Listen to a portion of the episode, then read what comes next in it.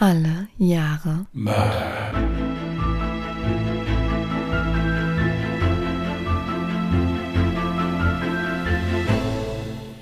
Herzlich willkommen zu Alle Jahre Mörder, der True Crime Podcast mit Christian, hallo. Und Jasmin. Hi. hallo ihr Lieben, seid gegrüßt. Es ist mal wieder Sonntag. Ich bin noch leicht belegt, aber Jasmin sagt, es wäre verschwindend gering, man würde es nicht hören. Ich habe auch noch zwei Schluck Tee, die teile ich mir jetzt über die gesamte Aufnahme so gut ein, ja, dass ich das bis zum Schluss also ausreize und somit meinen Hals geschmeidig halten kann. Warum hast du dir nicht noch mehr Tee geholt? Ja, weil das alles wieder zu lang gedauert hätte. Das hätte diesen Prozess hier unnötig in die Länge gezogen. Deswegen werde ich das jetzt einteilen. Dann noch kurz eine Info meinerseits. Ich habe gestern nochmal unsere Homepage ein bisschen verfeinert und ein paar kleine Fehler weggestrichen und beispielsweise unser neues alle Jahre Mörder, ich sage jetzt mal nicht Logo, sondern Motiv, mit auf der Seite hinzugefügt. Ich bin gespannt, ob ihr es entdeckt und wie ihr es findet. Ihr könnt gerne mal euer Feedback gerne per E-Mail zum Beispiel schreiben oder auch sehr gerne über das Kontaktformular. Und wie lautet eigentlich unsere Website? Allejahremörder.de und ich finde es wichtig, dass ihr über das Kontaktformular schreibt. Dafür haben wir es ja. Das sagt er jetzt nur, weil er weiß, er kann auf das Kontaktformular nicht zugreifen. Das ist meine Arbeit. Also schreibt auch gerne weiterhin per E-Mail. Das erreicht uns beide, genauso wie Instagram-Nachrichten. Das wird auch immer ganz gerne. Ihr bevorzugt. findet das Kontaktformular, indem ihr ganz einfach die Seite runterscrollt. Ist ganz einfach. Ja, braucht ihr nicht mehr groß andere Seiten aufzurufen oder sowas. Schreibt über dieses Kontaktformular. Wir brauchen da deutlich mehr Zuschriften. Also macht das mal. Das, das hat teuer Geld gekostet. Ja, also wird das auch jetzt vernünftig benutzt. So. Wir wollen jetzt nicht damit anfangen, dass ich erst vor kurzem Nachrichten von Weihnachten beantworten konnte. Naja, okay. Also, allejahremörder.de, Mörder mit OE geschrieben, wichtig. Und auf dieser Website könnt ihr alle unsere Folgen zum Beispiel hören. Also ihr bräuchtet theoretisch keinen anderen Anbieter. Ihr könnt ebenso alle Instagram-Posts auschecken. Also wenn wir von den Fotos sprechen, dann könnt ihr euch dort die besagten Fotos anschauen und Ihr findet generell alle weiteren Infos zu unserem Podcast genau dort. Ebenso wie unser Buch, falls ihr noch nicht wusstet, dass wir auch ein Buch veröffentlicht haben. Genau. Ach, und bevor du mit dem Fall loslegst, vielleicht noch mal ganz kurz der Reminder, könntet ihr uns eine Bewertung dalassen? Das geht ja ganz schnell über Spotify, Apple Podcasts, wo auch immer. Einfach mal kurz eine Sternebewertung abgeben. Wir sehen immer sehr gerne Fünf-Sterne-Bewertungen auf Spotify beispielsweise. Würden wir uns wahnsinnig freuen und ihr gebt uns damit ganz, ganz viel zurück. Okay. Dann wollen wir euch auch mal was zurückgeben jetzt, vielmehr also ich.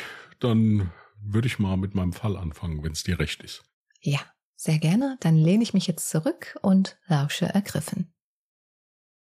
Okay, bevor ich loslege, habe ich noch eine kleine Triggerwarnung. In meinem heutigen Fall geht es um Mord bzw. sexuelle Gewalt an Kindern. Wer das nicht hören kann, der sollte vielleicht mal eine Pause machen. Einige Namen habe ich geändert. Jacksonville im US-Bundesstaat Florida. In der friedlichen Wohnhaussiedlung am Rande der Stadt scheint beim Blick auf die Straßen und auf die gepflegten Vorgärten des Viertels die Welt noch in Ordnung zu sein. Hier kennt jeder jeden und die Nachbarschaft wirkt auf den ersten Blick wie eine große, glückliche Familie. Darauf sind die Bewohner hier auch sehr stolz. Ich habe dir doch gesagt, dass du dein Zimmer aufräumen sollst, ruft Melissa Phillips durch das Wohnzimmer in Richtung ihres 14-jährigen Sohnes Josh. Auf Antwort wartet sie allerdings vergeblich, denn der Teenager ist schon längst zur Türe raus. Generell scheint sich mal wieder niemand groß dafür zu interessieren, was die Dame des Hauses so zu sagen hat. Alle sind ausgeflogen. Und so tut Melissa das, was sie gefühlt meistens tut. Aufräumen und sauber machen. Seit einigen Tagen hält sich in dem Haus ein merkwürdig süßer und leicht fauliger Geruch, den die tüchtige Hausfrau trotz größter Bemühungen weder lokalisieren noch beheben konnte. Da der Geruch im oberen Stockwerk allerdings zunimmt, vermutet Melissa, dass die Ursache im chaotischen und meist unordentlichen Zimmer ihres Sohnes zu finden ist. Eigentlich hatte sich Melissa ja vorgenommen, das Zimmer von Josh nicht mehr aufzuräumen, um so ihren Sohn vielleicht ein wenig mehr zur Ordnung zu erziehen. Aber dieser Plan konnte wohl nun endgültig als gescheitert betrachtet werden. Schon beim Öffnen der Zimmertür kommt Melissa zu zwei Erkenntnissen. Die eine ist, dass Joshs Zimmer einem Schlachtfeld gleicht, welches offenbar auf einer Müllhalde stationiert ist, und zum zweiten, dass die Ursache des komischen Geruchs eindeutig hier zu finden ist. Darüber kann auch die Wolke von Raumspray, die ihr beim Öffnen des Zimmers entgegenströmt, nicht hinwegtäuschen. Leicht genervt und dennoch motiviert, räumt sich Melissa ihren Weg zu Joshs Wasserbett frei, um es abzuziehen. Hierbei fällt ihr auf, dass das Wasserbett offenbar ein Leck an der Seite hat. Könnte der Gestank vielleicht davon kommen? Der klägliche Versuch ihres Sohnes, das Loch in der Matratze mit Panzertape zu verschließen, ist jedenfalls gescheitert. Neben dem Bett befindet sich eine Wasserlache. Melissa Phillips bückt sich neben das Bett, um das Ausmaß der Katastrophe ein wenig besser beurteilen zu können. Schon beim ersten Hinsehen ist sich Melissa sicher, die Matratze ist hinüber. Da helfen auch die etlichen Lagen Panzertape nicht viel. Aber dann fällt ihr Augenmerk noch auf etwas anderes. Scheinbar hat sich eine Socke im Klebewirrwarr verhakt. Melissa versucht den Strumpf unter dem Bett herauszuziehen, aber es wirkt fast so, als hinge da noch was dran. Melissa kniet sich neben das Bett, um so eine bessere Sicht und mehr Kraft zu haben. Doch als ihr Blick unter die Matratze des Wasserbettes wandert, erblickt sie etwas, was sie wohl in ihrem ganzen Leben nie mehr vergessen wird. Aufgeregt und panisch rennt sie aus dem Haus, zielstrebig zum Haus ihrer Nachbarn. Da ist leider aufgrund der aktuellen Situation ja ständig die Polizei. Ein paar Tage zuvor. Es ist der 3. November 1998. Wie jeden Tag um die Mittagszeit durchziehen Pianoklänge das Wohnhaus der Familie Clifton. Nesthäkchen und Sonnenschein Maddie ist mal wieder am Üben. Die Achtjährige liebt das Klavierspielen und setzt sich täglich mindestens für eine halbe Stunde hinter die Tasten. Nicht nur aus diesem Grund sind ihre Eltern Missy und Steve stolz auf ihre kleine Tochter. Was alle auch immer wieder zum Lachen bringt, ist Maddies breites Interessenspektrum. Die junge Lady fühlt sich am Piano genauso wohl wie auf dem matschigen Footballfeld. Auch in der Schule und beim Ballett ist Maddie engagiert und stets fleißig und zuverlässig. Mom, darf ich noch ein bisschen raus und mit den anderen spielen? fragt Maddie ihre Mutter, nachdem sie mit Klavierspielen fertig ist. Ja klar, aber um 17 Uhr gibt's Abendessen. Sei dann bitte wieder zurück, antwortet Missy wohlwissend, dass Maddie pünktlich sein wird. Spielkameradinnen und Kameraden zu finden, war in der kleinen Wohnhaussiedlung in Jacksonville mehr als einfach und lief eigentlich immer gleich ab. Wer spielen möchte, geht einfach raus auf die Straße. Und sollte dort wirklich mal niemand sein, so klingelten die Kinder einfach an den benachbarten Häusern und fragten, wer Lust und Zeit hat. Allerdings war die Ausbeute heute nicht so hoch. Immerhin ein paar Kinder hatten Zeit und Lust. Beliebtes Ziel der jungen Siedlungsbewohner ist der Garten des 45-jährigen Larry Grisham. Der alleinstehende Nachbar der Familie Clifton hat nämlich im Garten einen kleinen Minigolfparcours eingerichtet und er ist bei allen Kindern sehr beliebt. Larry ist so eine Art Ersatzpapa für uns alle, so Maddies Schwester später in einer ihrer Aussagen bei der Polizei. Bei Larry angekommen beginnen die Kinder gleich mit dem Minigolfspielen. Doch schon nach kurzer Zeit gehen ihnen leider die Golfbälle aus. Da es aber gerade so viel Spaß macht, beschließt Maddie nach Hause zu gehen und nachzuschauen, ob sie noch ein paar Golfbälle in ihrem Zimmer hat. Der Plan findet bei ihren Freunden breite Zustimmung. Also macht sich Maddie auf den Weg nach Hause. Ihr Freund Dean entscheidet spontan, sie zu begleiten. Am Haus der Familie Clifton angekommen, treffen beide Kinder auf Maddies elfjährige Schwester Jessie. Jessie ist allein zu Hause. Maddies Eltern sind noch kurz unterwegs ein paar Besorgungen machen. Während Maddie ihr Zimmer nach Golfbällen durchsucht, unterhalten sich Dean und Jesse ein wenig. Da Dean aber die Suche zu lange dauert, verabschiedet er sich vorzeitig und bittet Jesse ihrer Schwester auszurichten, dass er schon wieder bei Larry im Garten sei und dort auf sie warten würde. Die Suche nach den Golfbällen endet leider erfolglos. Nachdem Maddie wieder unten angekommen ist, verabschiedet sie sich von ihrer Schwester und läuft die Straße herunter. Doch sie wird nie mehr nach Hause kommen. Wo ist Maddie? Wir essen gleich, fragt Mutter Missy Maddies Schwester Jessie, während sie den Tisch deckt. Keine Ahnung, die sind alle bei Larry im Garten, antwortet Jessie. Da unpünktlich zu sein in keiner Weise zu ihrer Tochter passt, bitten Maddies Eltern, Jessie auf der Straße nachzuschauen, wo sich das Nesthäkchen wieder herumtreibt. Vorerst ist keiner richtig besorgt. Vielleicht hat Maddie auf dem Nachhauseweg noch jemanden getroffen und dabei einfach die Zeit vergessen. Aber als Jessie nach gut einer halben Stunde ohne ihre Schwester zurückkehrt, wird die Stimmung im Hause Clifton dann doch deutlich ängstlicher. Mittlerweile haben auch die Nachbarn mitbekommen, dass Maddie nicht nach Hause gekommen ist und bieten selbstverständlich sofort ihre Hilfe an.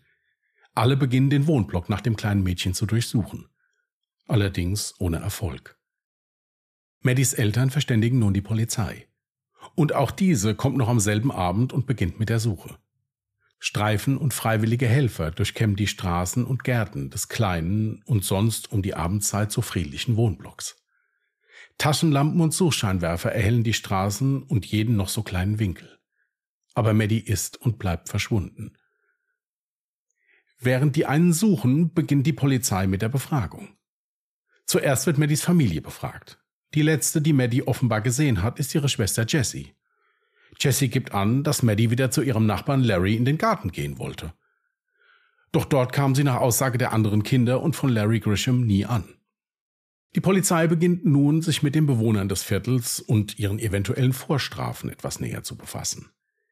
Hierbei erleben sie eine unangenehme Überraschung. Der allseits beliebte und kinderliebe Nachbar Larry Grisham wurde vor 15 sowie vor 20 Jahren wegen sexueller Belästigung angeklagt. Zwar wurden beide Anklagen fallen gelassen, da die Vorwürfe sich als unwahr bzw. nicht nachweisbar herausstellten, aber dennoch mehr als ein Grund, sich den 45-Jährigen einmal etwas genauer anzuschauen. Kurzerhand wird Larry Grisham aufs Polizeirevier zur Vernehmung mitgenommen und auch sein Haus wird durchsucht. Die Anwohner schildern Larry allerdings als vollkommen harmlosen und liebevollen Nachbar. Dies soll sich dann auch bei der Hausdurchsuchung sowie dem Verhör von Larry bestätigen. Hiernach ist nämlich eines absolut klar. Larry Grisham hat absolut nichts mit dem Verschwinden von Maddie zu tun. Es macht sich Erleichterung, aber zugleich auch Ratlosigkeit breit. Wo ist Maddie? Für Hinweise hierfür wird eine Belohnung von anfänglich 100.000, später sogar 150.000 Dollar ausgesetzt. Flugblätter mit dem Bild des kleinen Mädchens hängen an den Ecken jeder Straße und an den Spielplätzen. Auf jedem Volksfest und an allen sonstigen Veranstaltungen werden sie jetzt verteilt. Ebenso erweitert die Polizei die Suche nach Maddie unter Zuhilfenahme vieler Freiwilliger und sogar der Nationalgarde. Aber niemand weiß, wo die kleine Maddie ist oder was mit ihr geschehen ist. Niemand. Nein, das ist leider nicht richtig. Einer weiß sehr wohl, wo Maddie ist und was mit ihr geschehen ist. Und damit kommen wir zurück zum Morgen des 10. November und zu Melissa Phillips, die gerade panisch vor Angst zu dem Haus der Familie Clifton rennt. Sie müssen sofort kommen. Ich habe Maddie gefunden, sagt die schockierte Mutter unter Tränen zu einem der Polizeibeamten. Die Beamten machen sich auf den Weg zum Haus der Familie Phillips und Melissa zeigt den Polizisten, was sie unter dem Bett ihres Sohnes gefunden und was sie so unsagbar erschrocken hat. Als die Beamten einen Blick unter das defekte Wasserbett werfen, gefrieren ihre Mienen. Unter dem Bett, in eine Ecke gedrückt, finden sie die schon leicht verwesten sterblichen Überreste eines kleinen Mädchens. Es ist Maddie. Nachdem sich die erste Aufregung gelegt hat, wird Maddies Leiche geborgen und in die Gerichtsmedizin gebracht. Die Spurensicherung untersucht indes das Zimmer. Hier finden die Ermittler unzählige Duftbäume und Raumsprays, mit denen der 14-Jährige offenbar den Verwesungsgeruch überdecken wollte. Bei der Durchsuchung des Zimmers sowie des Hauses stellen die Ermittler ebenso einen Baseballschläger, Turnschuhe mit Blutanhaftungen sowie Blutspritze an der Gardine sicher. Auch Maddies Klamotten finden die Polizisten zusammengeknüllt unter dem Bett. Josh wird wenig später in der Schule von der Polizei verhaftet und aufs Revier gebracht. Nachdem die Ermittler ihn mit dem Leichenfund konfrontiert haben, sagt Josh aus, dass er Maddie auf der Straße getroffen habe und sie zum Baseballspiel in seinen Garten mitgenommen habe. Da er laut eigenen Aussagen Hausarrest habe, dürfte er draußen nicht auf der Straße spielen. Während dem Baseballspiel habe er Maddie mit einem Ball am Kopf getroffen und sie verletzt. Sie habe daraufhin angefangen zu weinen und sich nicht beruhigen lassen. Josh habe sie daraufhin mit in sein Zimmer genommen, aber auch dort habe Maddie nicht aufgehört zu weinen. Aus Panik habe Josh sie dann mehrfach geschlagen, um sie ruhig zu stellen. Als Maddie daraufhin nur noch lauter schrie, habe Josh mit seinem Baseballschläger mehrfach auf ihren Kopf geschlagen, bis sie schwer getroffen zu Boden ging und er der Meinung war, dass Maddie nicht mehr leben würde.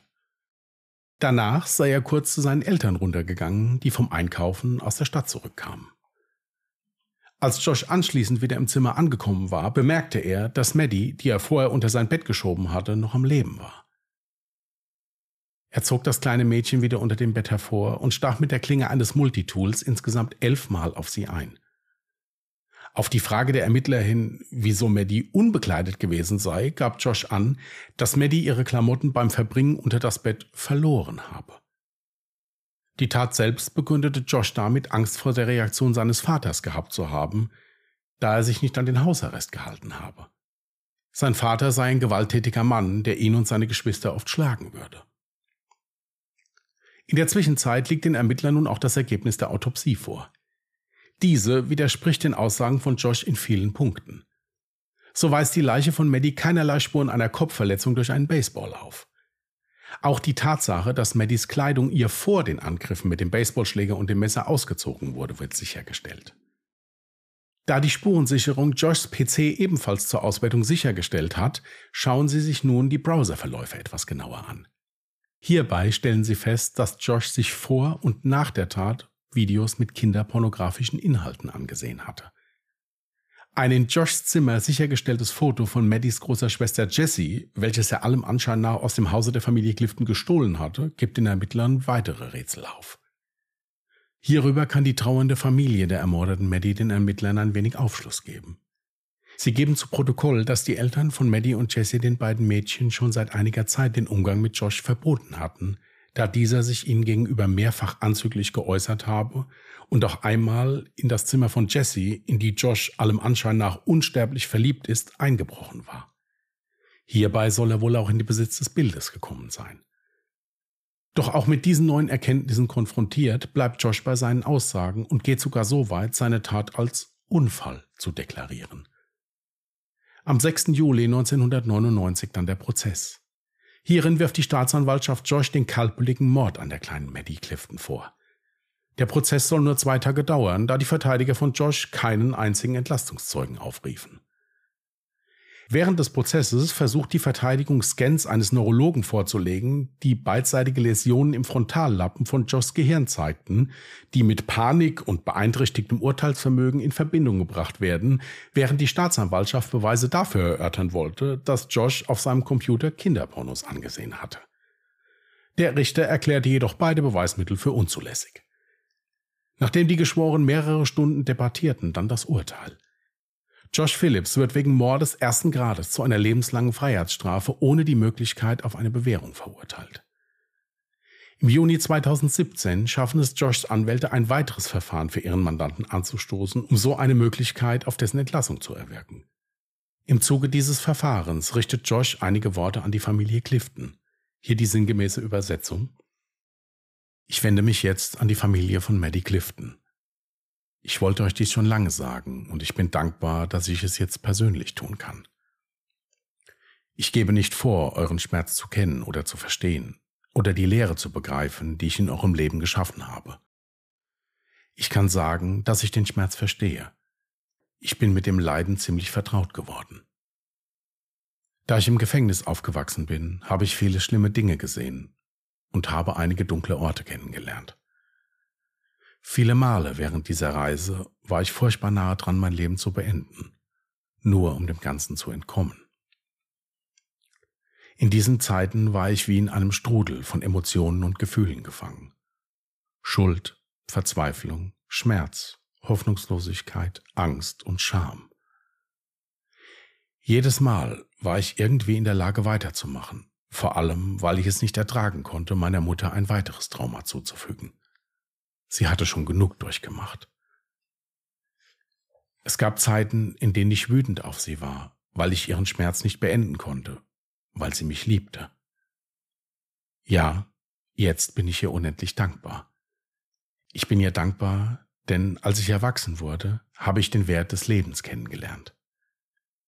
Ich habe gelernt, die Schönheit und die Freude in einer Welt voller Streit zu sehen und die Wahrheit der bedingungslosen Liebe zu erfahren. Ich wünschte bei Gott, ich hätte das gewusst oder verstanden, als ich 14 Jahre alt war. Hätte ich das gewusst, wäre das alles nicht passiert.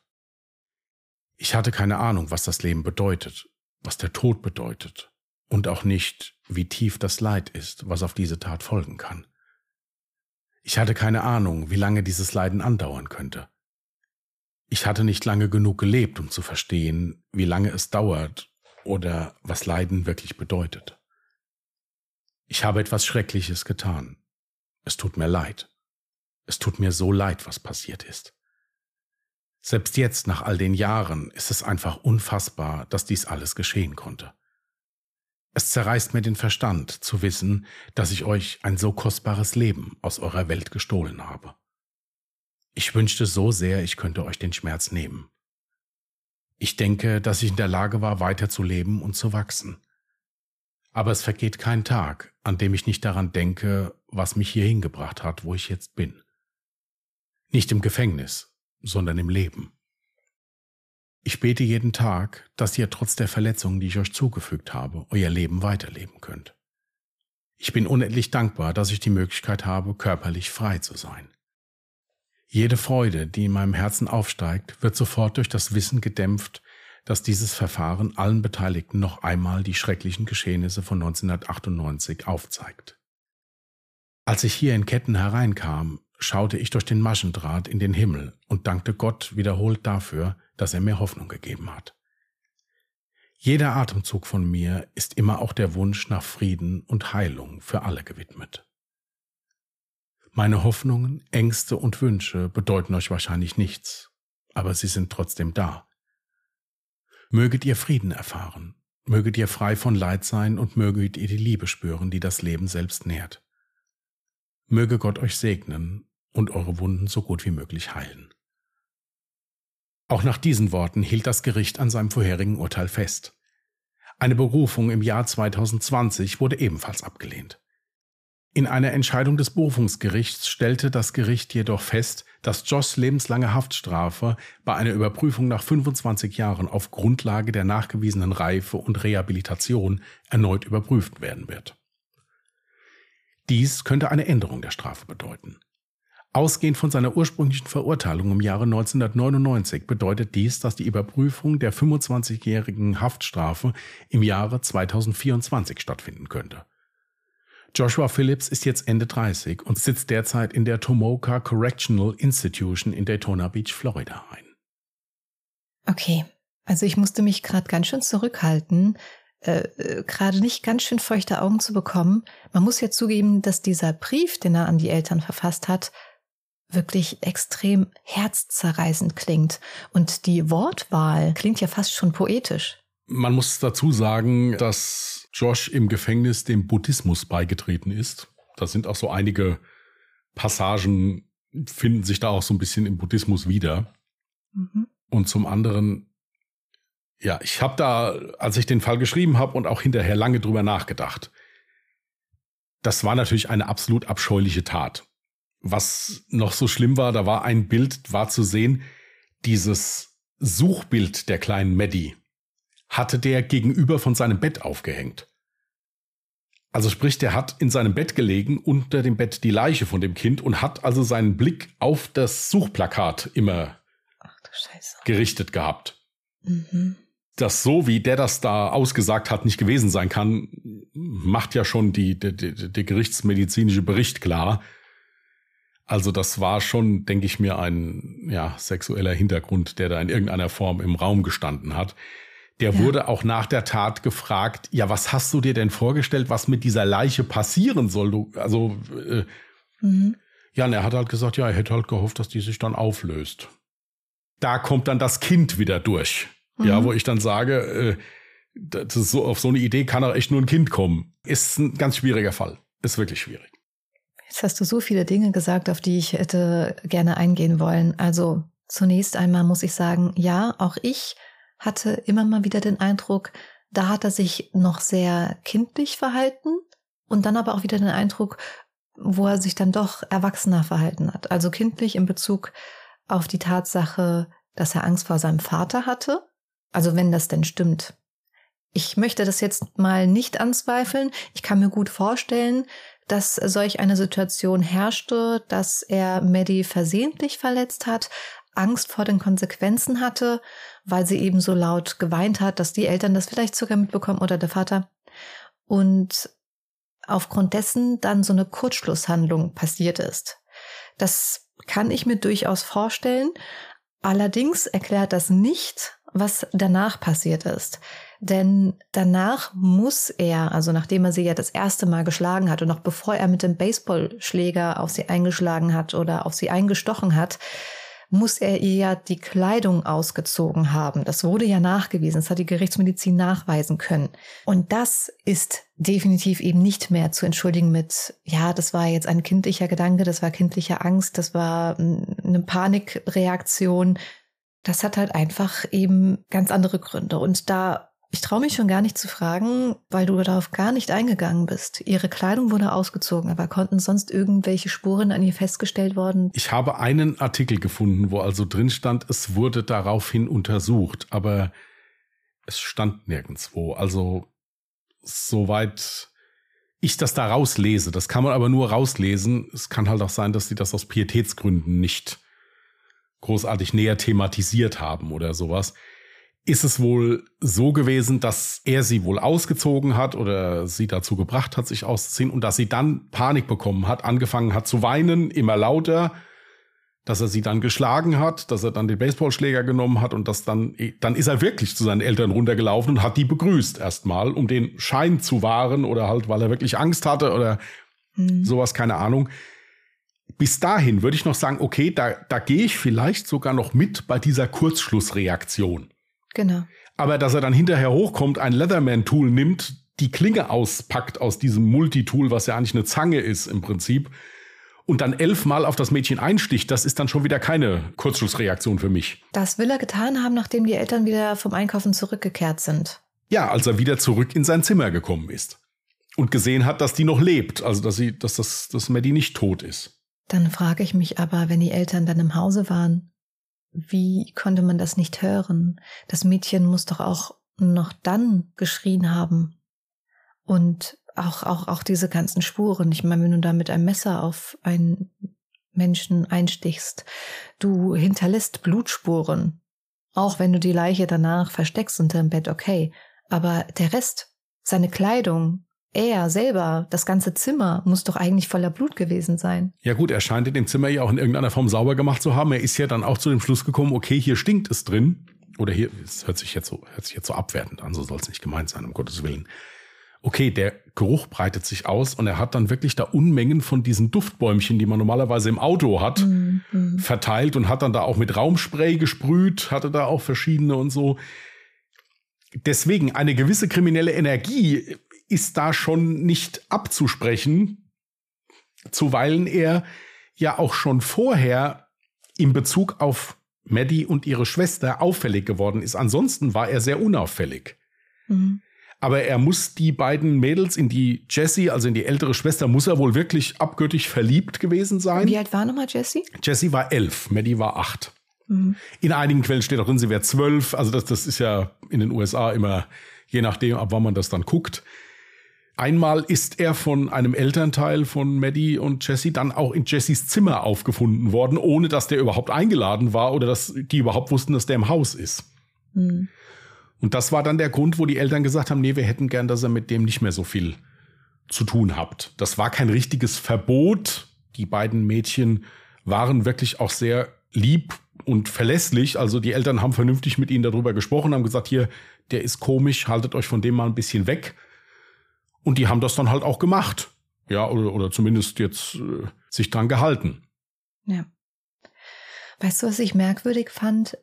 Ist die Tatsache, dass Beweismittel vor Gericht für unzulässig erklärt wurden. Beispielsweise die Tatsache, dass bei ihm ganz viel kinderpornografisches äh, Material auf dem PC gefunden werden konnte.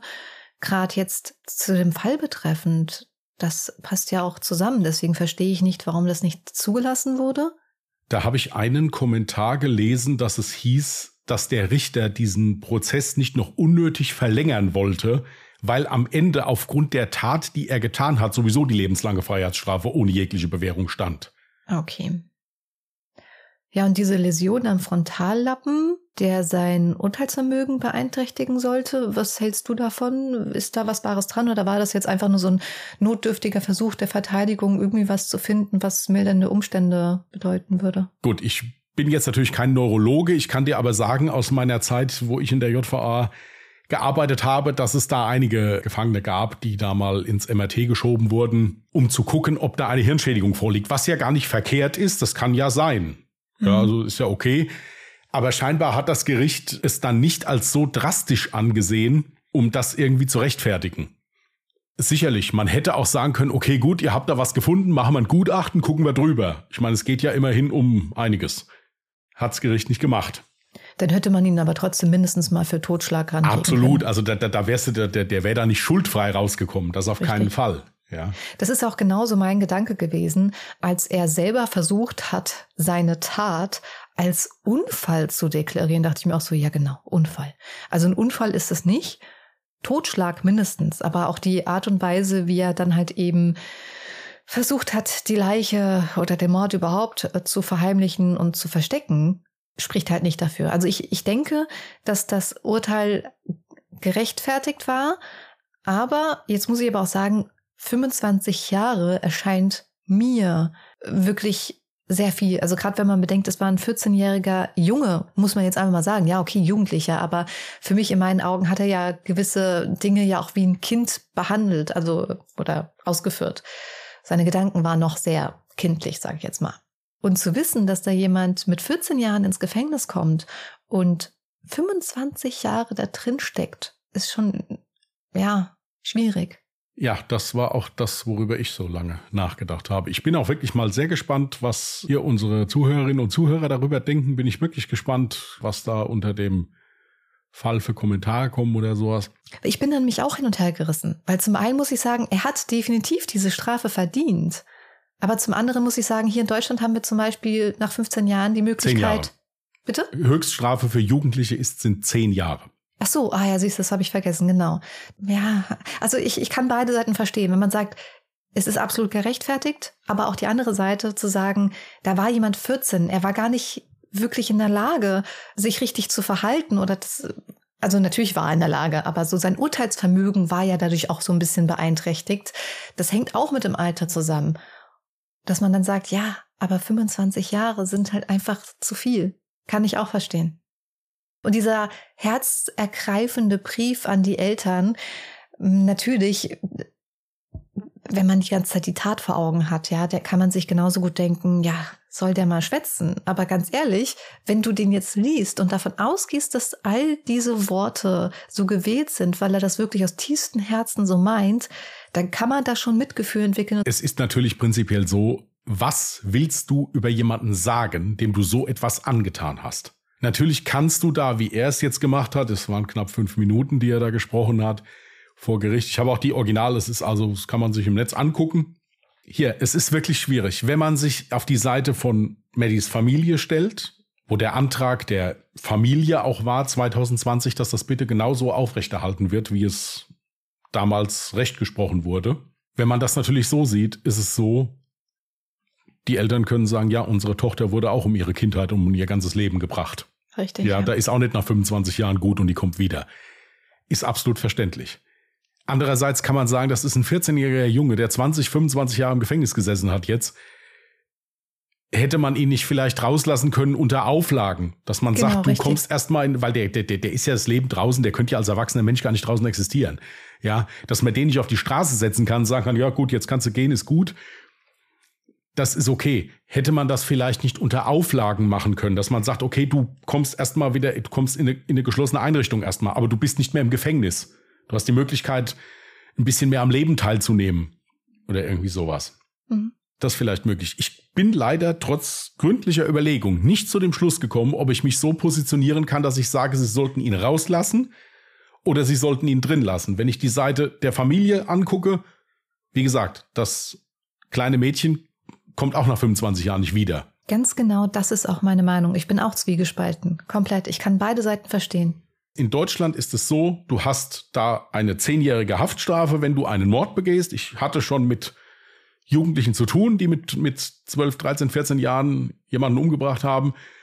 Danach ist es aber so, die kamen in eine Betreuung in irgendeiner Form. Entweder zurück zur Familie, stark betreut durch Sozialarbeiter, Psychologen und so weiter, oder halt generell raus aus der Familie irgendwo anders hin. Mhm. Die wurden nicht einfach wieder auf die Straße gesetzt. Ja. Ja, neue Identität, dass die die Möglichkeit hatten, normal anzufangen wieder, wo auch viele sich darüber aufgeregt haben. Ich weiß es nicht. Ich bin sehr gespannt, was, was unsere Zuhörer und Zuhörerinnen dazu schreiben. Ich möchte nur eine Bitte aussprechen, wobei ich davon ausgehe, dass das sehr gut funktionieren wird. Bleibt respektvoll untereinander, wenn ihr das da unter den Kommentaren diskutiert, was bestimmt interessant und lesenswert ist. Ich denke nämlich, es gibt hier kein richtig oder falsch. Genau, also eure Meinung zu dem Fall könnt ihr uns gerne, wie Christian schon sagte, in den Kommentaren wissen lassen. Welche Kommentare meinen wir?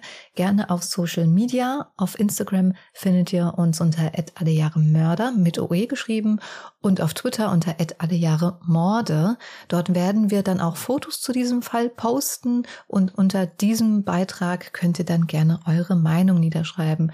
Ich habe auch schon mal einen kleinen Blick in unsere OneDrive geworfen. Ihr seht die Bilder dann, wie gesagt, auf Social Media oder auf unserer Homepage, allejahremörder.de, Mörder mit OE geschrieben. Wo ihr dann auch sowieso gleich unten mit dem Kontaktformular dann. Äh, schweigen Sie still. Ne? Haben wir ja am Anfang der Folge erwähnt. So, jetzt haben wir mal kurz gelacht, aber es soll nicht, ja, soll jetzt die Sache. Hat ja jetzt nichts mit dem Fall ja. zu tun. Genau, aber die Bilder ähm, liegen mir jetzt schon vor. Ich habe ein Bild jetzt, äh, das hast du jetzt einfach nur Josh genannt. War er da 14? Er wirkt äh, auf dem Foto ziemlich erwachsen. Nein, das ist also mit 14. Okay. Ja, also auf jeden Fall seht ihr dann ein Foto von Josh als 14-Jährigen, dann auch nochmal ein Foto als Erwachsenen. Das war aus der Verhandlung, wo er diesen Brief vorgelesen hat. Ah, okay. Mhm. Ja, und eventuell gibt's dann auch noch ein Bild von der kleinen Maddie, aber natürlich verpixelt dazu. Ach so, und ja, erklär mal, du hast noch ein Foto, ja, soll ich, ich das auch dazu Ich wollte dich jetzt nicht unterbrechen, deswegen. Nein, ich habe noch ein Bild, ich habe eine Zeichnung der Polizei gefunden, also eine Skizze, wie Maddie unter dem Bett gelegen hat. Ich finde solche Zeichnungen immer sehr interessant, wenn ich sowas nachvollziehen möchte oder so. Mhm. Ist jetzt ja. kein Foto, ist wie gesagt nur eine Zeichnung, sonst hätte ich es natürlich nicht gemacht, klar. Ja. Aber ich finde es ganz interessant zu sehen. Gut. Ja, von meiner Seite wär's das. Wenn du möchtest, kannst du ja gerne wieder ein neues Jahr ziehen. Ja, so, ich bin soweit, ich lege los. 2000. Ich glaube, das hatte ich noch nicht. Das hatten wir generell bislang erst ein einziges Mal, also ich, und wir haben auch schon zwei Fallvorschläge. Gut.